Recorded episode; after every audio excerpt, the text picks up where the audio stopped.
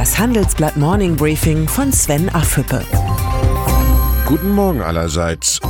Heute ist Mittwoch, der 17. Juli. Und das sind heute unsere Themen. Von der Leyen zur Kommissionspräsidentin gewählt. Forschungsweltmeister USA. Klimaexperte fordert 50 Euro für eine Tonne CO2. Ursula von der Leyen wird die nächste EU-Kommissionspräsidentin. Die Wahl ist historisch. Die deutsche CDU-Politikerin ist die erste Frau an der Spitze der Brüsseler Behörde.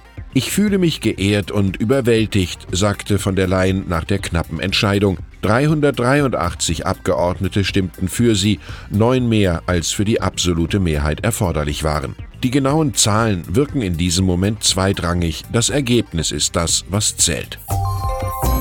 Die künftige Kommissionspräsidentin sprach von einer großen Verantwortung. Ihr Ziel sei ein geeintes und starkes Europa. Meine Arbeit beginnt jetzt, sagte von der Leyen. Oder mit den Worten des früheren US-Präsidenten Barack Obama, Wahlen allein machen noch keine Demokratie. Der Wahlsieg der deutschen CDU-Politikerin ist auch der Sieg von Kanzlerin Angela Merkel, die heute ihren 65. Geburtstag feiert. Sie lobte von der Leyen als überzeugte und überzeugende Europäerin. Merkel hat es geschafft, für ihre Wunschkandidatin eine breite Mehrheit im Europäischen Rat zu organisieren. Die Unterstützung, die die deutsche Verteidigungsministerin im Kreis der Staats- und Regierungschefs erhalten hat, macht von der Leyen schon jetzt zu einer starken Kommissionspräsidentin. Deutschland kann sich glücklich schätzen, nach mehr als 50 Jahren einen so wichtigen politischen Posten in Europa zu besetzen. Die Aufgabe ist eine große Verpflichtung. In den nächsten Jahren wird sich zeigen, ob unser Kontinent willens und in der Lage ist, mit den USA und China mitzuhalten, ökonomisch, technologisch und politisch. Aktuell wirkt Europa wie ein Kontinent mit Muskelschwund.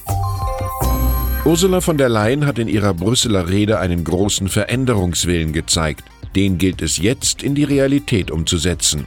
Hoffentlich trifft auf die neue Kommissionspräsidentin der Spruch von Margaret Thatcher zu, wenn Sie in der Politik etwas gesagt haben wollen, wenden Sie sich an einen Mann, wenn Sie etwas getan haben wollen, wenden Sie sich an eine Frau. Nach dem für heute angekündigten Rücktritt von Verteidigungsministerin von der Leyen wollte sich die Kanzlerin nicht viel Zeit für die Nachbesetzung lassen. Es wird eine sehr schnelle Entscheidung geben, versprach Merkel gestern in Berlin. Die Entscheidung ist zugunsten von Annegret Kramp-Karrenbauer ausgefallen. Die Wahl ist eine Überraschung. Eigentlich hatte die CDU-Vorsitzende einen Wechsel ins Kabinett für sich ausgeschlossen, um sich um die Partei zu kümmern.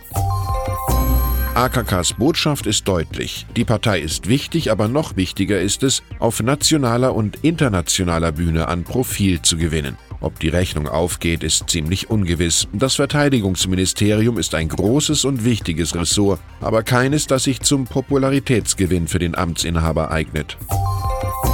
Der Erfolg der amerikanischen Wirtschaft kommt nicht von ungefähr. In keinem anderen Land investieren die Unternehmen so viel Geld in Forschung und Entwicklung wie in den USA, nämlich 7,4 Prozent von ihrem Umsatz. In Europa sind es nur 5 Prozent.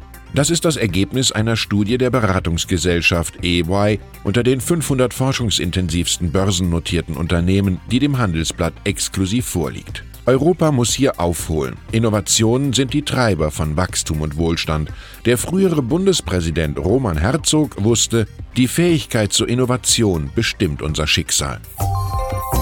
Klimaexperte Ottmar Edenhofer ist für seine Klartextsprache bekannt. Im Interview mit dem Handelsblatt fordert der Berater der Bundesregierung die Einführung einer CO2-Steuer für die Sektoren Gebäude und Verkehr von je 50 Euro je Tonne Kohlendioxid. Seine Mahnung, wenn nichts geschehe, seien die Klimaschutzziele 2030 nicht zu erreichen. Zudem drohten Strafzahlungen an die EU in Milliardenhöhe. Pflichtlektüre für das Klimakabinett der Bundesregierung.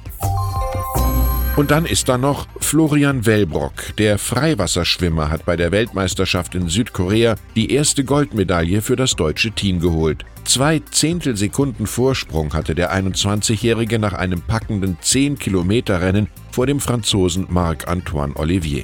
Für den deutschen Schwimmverband war es das erste WM-Gold seit 2015. Noch ein Grund, stolz auf dieses Land zu sein. Ich wünsche Ihnen einen sonnigen Tag. Herzliche Grüße, Ihr Sven Affülle.